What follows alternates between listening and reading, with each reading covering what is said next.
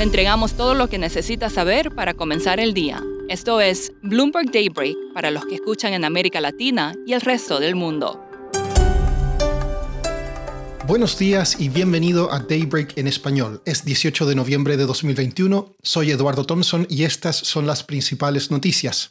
Los futuros en Wall Street están al alza, las acciones europeas están planas y Asia cerró a la baja tras decepcionantes resultados de empresas como Baidu. Las tasas de los bonos del tesoro suben.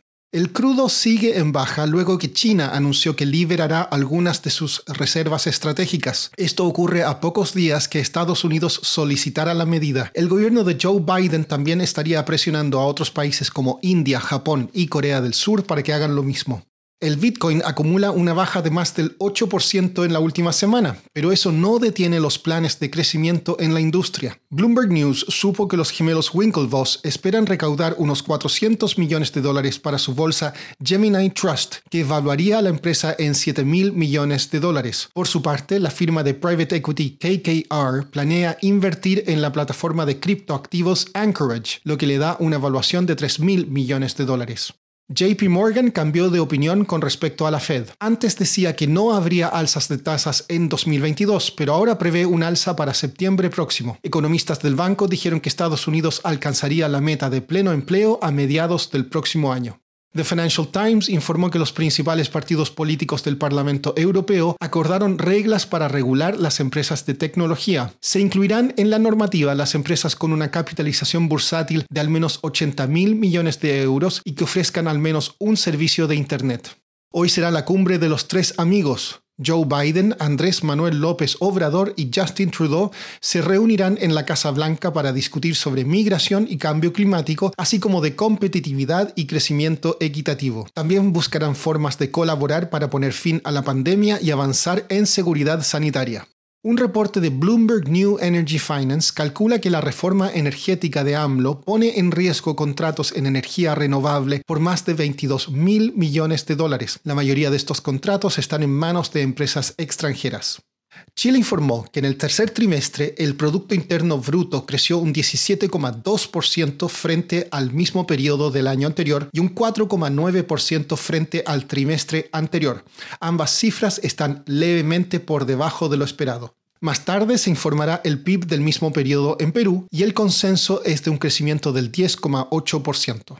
Este domingo serán las mega elecciones en Venezuela, las primeras en varios años con veedores internacionales. Andreina Itriago es corresponsal de Bloomberg News en Caracas y nos explica qué se espera ocurra ese día.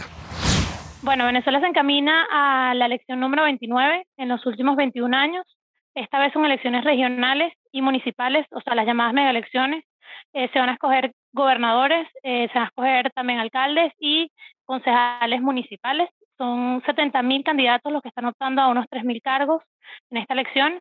Y digamos que es la primera elección en unos cuatro años a la que la oposición venezolana decide, o por lo menos la mayoría o los partidos principales de oposición eh, deciden concurrir después de haber He rechazado la participación, sobre todo en las elecciones de 2018, las elecciones presidenciales, y a partir de allí, pues haber hecho boicot eh, al resto de los procesos electorales que se han convocado. Y lo más importante también es que esta elección va a contar con observación electoral internacional. La Unión Europea ya desplegó una misión de más de 70 personas, el Centro Carter también, y también va a contar con observación nacional de organizaciones nacionales.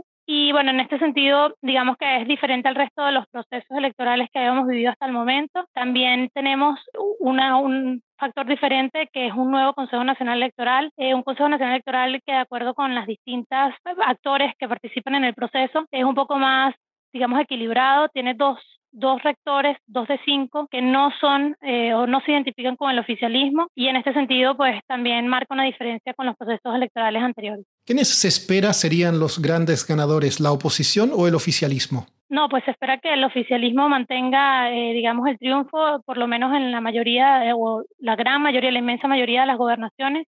Son 23 gobernaciones las que se van a escoger. Eh, diferentes estimaciones apuntan a que no serían más de cinco las que perdería el oficialismo. Y dentro de esos triunfos que pudieran tener otros actores, apenas quizás unas tres podrían ser este, de la oposición mayoritaria tradicionalmente conocida hasta ahora. Y pues nada, al final el mapa pues podría quedar no va a haber grandes modificaciones en cuanto al, poder del gobierno en, en estos estados.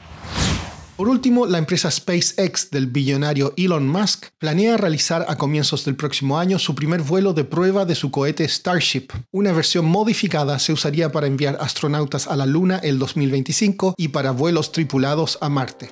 Eso es todo por hoy. Soy Eduardo Thompson. Gracias por escucharnos. Para conocer todas las noticias que necesita para comenzar el día, revise Daybreak en español en la app Bloomberg Professional. También puede personalizar Daybreak para recibir las noticias que desee.